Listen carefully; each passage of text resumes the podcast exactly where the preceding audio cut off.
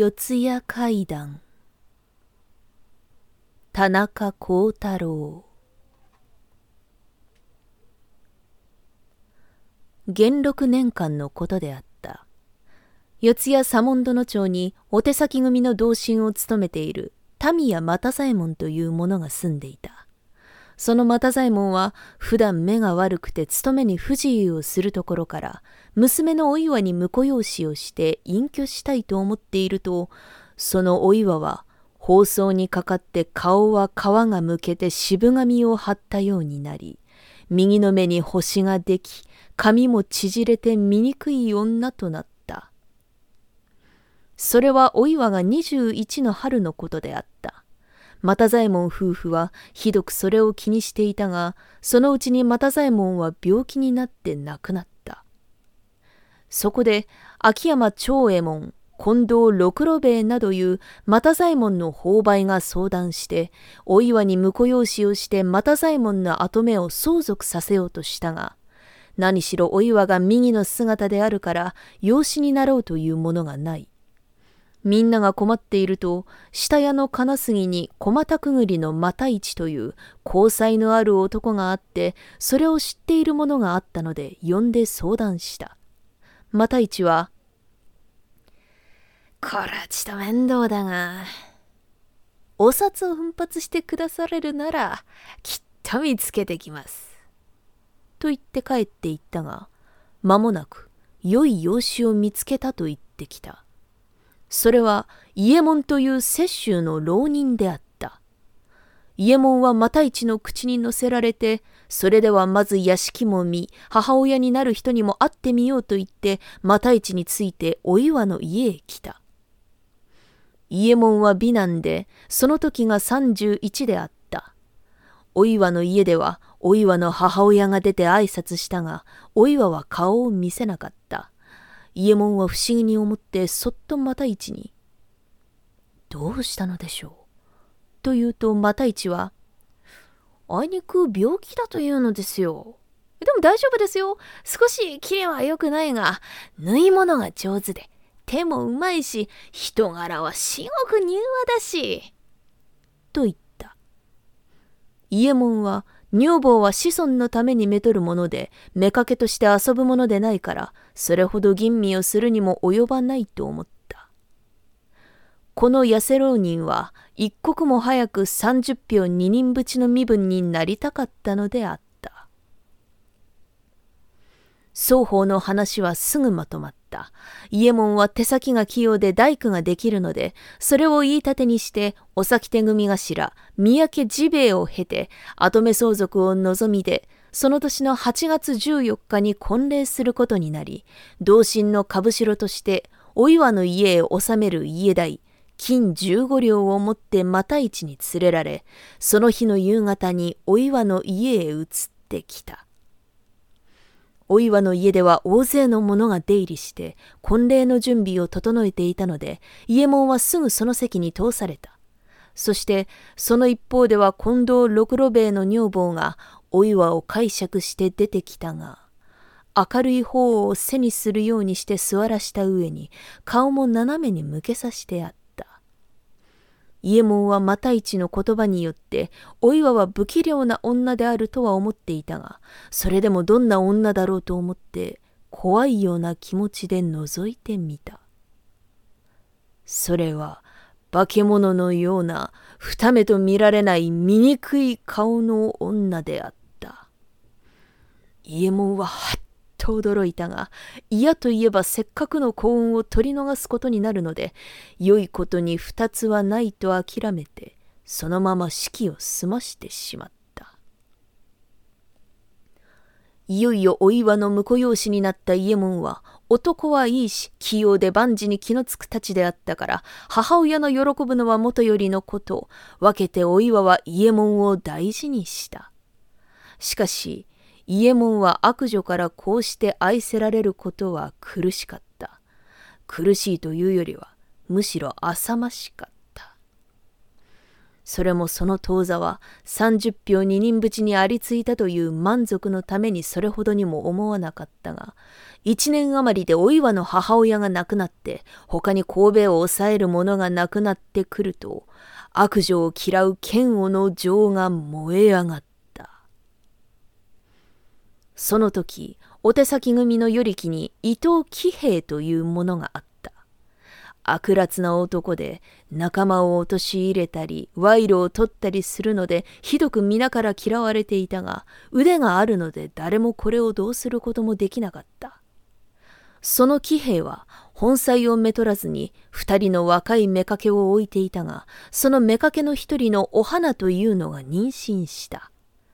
騎兵は五十を過ぎていた。騎兵は年取って子供を育てるのも面倒だから、誰かに妾をくれてやろうと思い出したが、他へやるにはたくさん金をつけてやらなくてはいけないから、誰か金のいらないものはないかと考えた挙句、時々自分の家へ呼んで仕事をさしている家門が、器量の悪い女房を嫌っていることを思い出したので、家門を呼んで酒を出しながらそのことを話した。お前が引き受けてくれないか。その代わり、一生お前の面倒を見てやるが。伊右衛門はその女に執着を持っていたから喜んだ。あの化け物とどうして手を切ったらよいのでしょう。そらわけはないさ。騎兵は伊右衛門に一つの方法を教えた。伊右衛門はそれを教わってから家を外にして出歩いた。そして手当たり次第に着物や道具を持ち出したのですぐ内緒が困ってきた。お岩が仕方なしに一人置いてあった下女を出したので、伊右衛門の帰らない晩は一人で夜を明かさなければならなかった。お岩は伊右衛門を恨むようになった。その時、騎兵の家からお岩のもとへ使いが来て、少し会いたいことがあるから夜になって来てくれと言った。お岩は夕方になっても家門が帰らないので、家を閉めておいて騎兵の家へ行った。騎兵はすぐ出迎えて座敷へあげた。あなたをお呼びしたのは、伊右衛門殿のことだが、あれは見かけによらない道楽者で、博打打ちの仲間へ入って博打は打つ。赤坂の官兵長屋のビクニ狂いはする。その上この頃はそのビクニを受け出して夜も昼も入り浸ってるということだが。第一博打はご法度だから。これがお頭の耳にでも入ると追放になることは定まってる。そうなればあなたは女房のことだから夫に引きずられて路頭に迷わなくてはならない。そうなると民谷家のおぶち切り米も他人の手に取られることになる。私はあなたのご両親とは親しくしていたし意見もしたいと思うが私は与力で支配同然だから少し困る。どうかあなたが意見をして博打と女狂いをよすようにしてください。お岩は恥ずかしくもあれば悲しくもあった。お岩は泣きながら恨みと愚痴を言って帰ってきたが、家は閉まったままで伊右衛門は帰っていなかった。伊右衛門はその晩は騎兵の家にいて、隣の部屋から騎兵とお岩の話を聞いていたのであった。朝になってお岩は自仏堂の前に座ってお題目を唱えていた。お岩の家は日蓮宗であった。そこへ伊右衛門が入ってきた。ゆうべ帰ってみるといなかったが、全体どこへ行っていたのだ夫の留守に夜歩きをするとはけしからんやつだ。お岩は騎兵の家へ行っているのでやましいことがなかった。その上女狂いと博打に家を外にしている夫が少しくらいの外出を咎め立てするのがひどく憎かった。私は伊藤喜平殿からお使いが参りましたから上がりました。私が少し留守したことをかれこれおっしゃるあなたは何をしていらっしゃるのです？私のことをお疑いになるなら伊藤喜兵衛殿にお聞きください。喜兵衛殿が呼んだにしたところで家を開けてこいとは言わないだろう。何をバカなことを申す。伊右衛門はお岩に飛びかかって殴りつけた。お岩は泣き叫んだが誰も止めに来るものもなかった。伊右衛門はお岩を散々に殴っておいて外へ出て行った。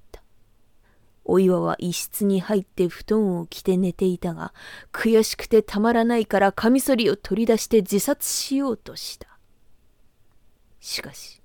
考えてみると自分が死んだ後で伊右衛門から乱心して死んだと言われるのはなおさら悔しいので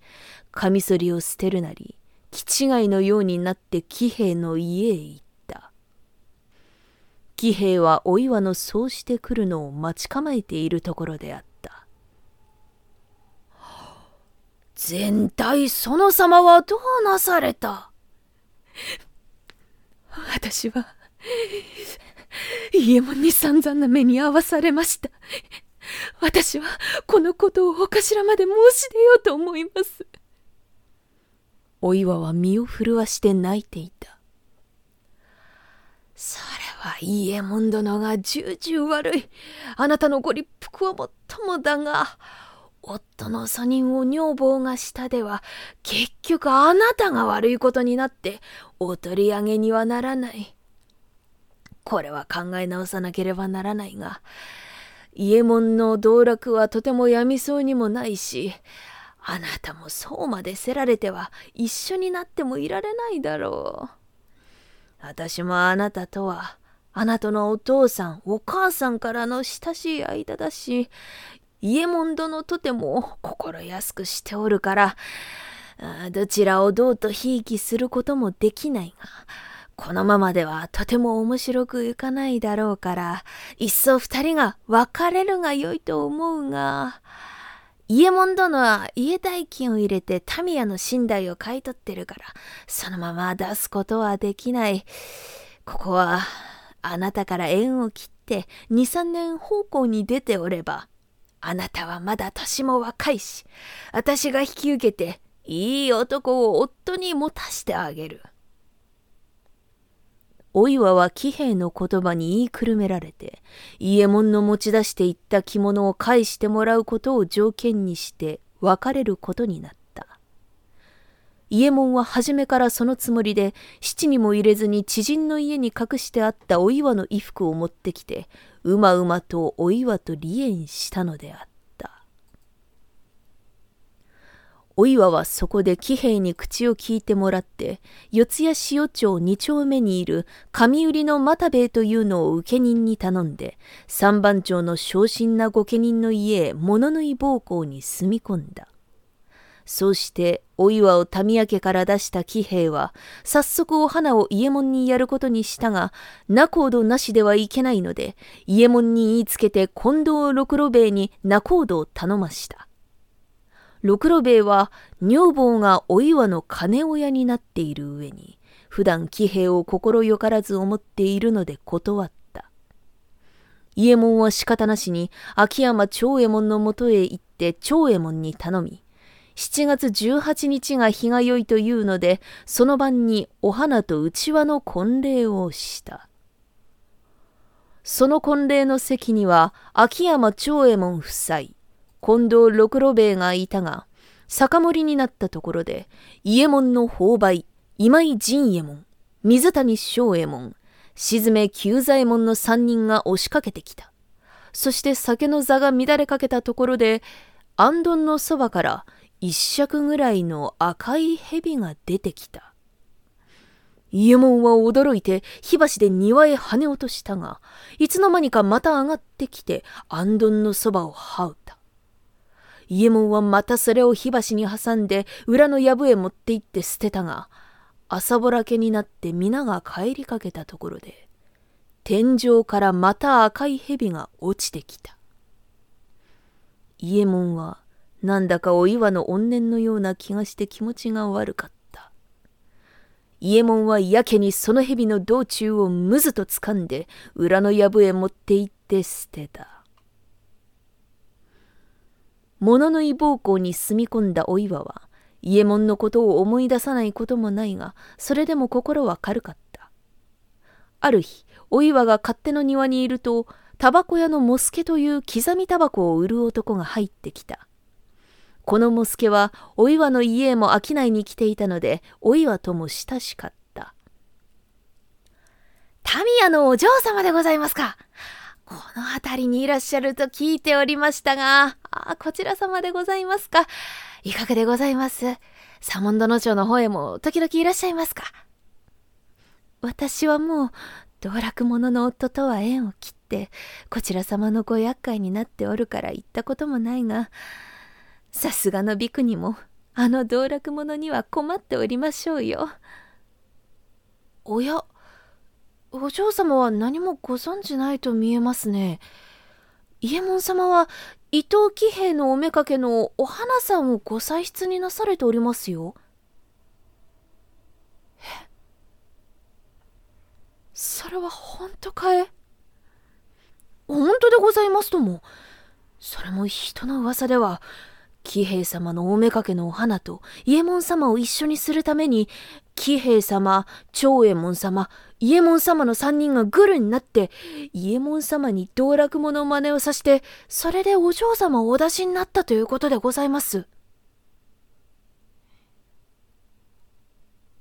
そうか。そうであったか。そういえば。読めた。鬼けどお岩の目はみるみるつり上がった。顔の皮がむけて渋髪色をした目の悪い髪の毛の縮れた醜い女の形相は夜叉のようになった。モスケは驚いて逃げ出した。お岩の炎の出ているような口からは、家も、喜兵お花、長右衛門の名がキレキレに出た。お岩の勾配の女たちはお岩をなだめようとしたが、お岩の耳には入らなかった。伝六というそこの若侍が捕まえようとすると、己も、伊右衛門に加担するかと言って、その若侍を投げ飛ばした後に、台所へ行って台所用具を手当たり次第に投げ出してから狂い出た。御家人の家ではそのままにしておけないので大勢で追っかけさしたがどこへ行ったのか姿を見失ってしまった。そして辻々の番人に聞いて歩いていると二十五六の女が髪を振り乱しながら四谷御門の外へ走っていくのを見たというところがあったのでまたその方を探したがとうとうわからなかった。お岩が方向先を狂い出て行方のわからなくなったことは、伊右衛門たちの方へも聞こえてきた。伊右衛門はそれを聞くとその当座は薄気味が悪かったが、結局邪魔者がいなくなったので安心した。翌年の4月になって、女房のお花は女の子供を産んだ。それは騎兵の子供であるのは言うまでもない。伊右衛門の家はそれから平穏で、お花は続いて三人の子供を産んだが、その子供の総領になっているお染というのが十四、次の男の子のゴンパチロウというのが十三、三番目の鉄之助というのが十一、四番目お菊というのが三つになった時。それは七月の十八日の夜であったが、伊右衛門はじめ一家の者が集まって涼んでいると、縁の先にお岩のような女が姿を現して、伊右衛門、伊右衛門、伊右衛門？と三世続けて言いながら言ってしまった。伊右衛門は邪気を払うために家の中で弾の入っていない鉄砲を鳴らした。すると四番目の女の子がその音に驚いて引きつけ、医者にかけたが治らないで8月の15日に亡くなった。それから伊右衛門の家には怪異が起こってお染のもとへ男が来るような気配があったり、夜目を覚ましてみると、女房のそばに男が寝ていて消えたりしているうちに、某日の黄昏、三番目の男の子が家の後ろへ行ってみると、前年亡くなっている四番目の女の子がいて、おぶってくれと言った。男の子は恐れて逃げてきたが、それから病気になり、日蓮宗の僧侶に頼んで祈祷などもしてもらったけれども、とうとう治らずに、その年の9月18日になって亡くなった。伊右衛門はますます恐れて、雑司ヶ谷の岸母人などへ参詣したが、怪異はどうしても静まらないで、女房が病気になったところへ、4月8日、芝の増上寺の涅槃へ行っていた権八郎が、その夜、格乱のような病気になって翌日亡くなり、続いて5月27日になって女房が亡くなった。伊右衛門は、お染に源五右衛門というのを婿養子にしたところで、その年の6月28日、不意に暴風雨が起こって雷が鳴り、東の方の日差しを風に吹き取られた。伊右衛門は仕方なしに屋根へ上がって王宮の修繕をしようとしたが、足を踏み外して腰骨を打って動けなくなった上に、耳の際を切った傷が腐ってきて海が出るので、それにネズミがついて、はじめは一二匹であったものが次第に多くなって防ぐことができないので、長筆の中へ入れておくうちに、7月11日になって死んでしまった。民谷の家では源五右衛門が家督を相続したがそのうちにお染が病気になった。年は25であったと記録にある。そのお染が亡くなってから源五右衛門は家についている怪異が恐ろしいので自分の後へ養子をして別居しようと思っているうちに屋敷のうちの樹木をむやみに切り出した。源五右衛門は発狂したのであった。それがために、淵を召し離されて民明家は断絶した。民明家がこうして断絶する一方、伊藤喜兵衛の家では、喜兵衛が隠居して、養子に名跡を継がしてあったが、その養子も隠居して、新右衛門というのに名跡を継がしたところで、二代目の喜兵衛は吉原へ通うようになり、そのうちに遊び仲間が殺された罪に巻き添えになって、牢屋に入れられた末に打ち首になったので、家は取り潰されて、新右衛門親子は追放になった。そして一代目の喜兵は、乳母の子供の角助という者の世話になって路名をつないでいたが、暮れの28日になって死んでしまった。また、秋山長右衛門の家では娘のお常が食あたりのようになって亡くなり続いて女房が亡くなった。その時民谷源五右衛門の家が断絶になったがその民谷の上り屋敷はすぐ隣であったから長右衛門にお預けとなった。そのうちに長右衛門は組頭になった。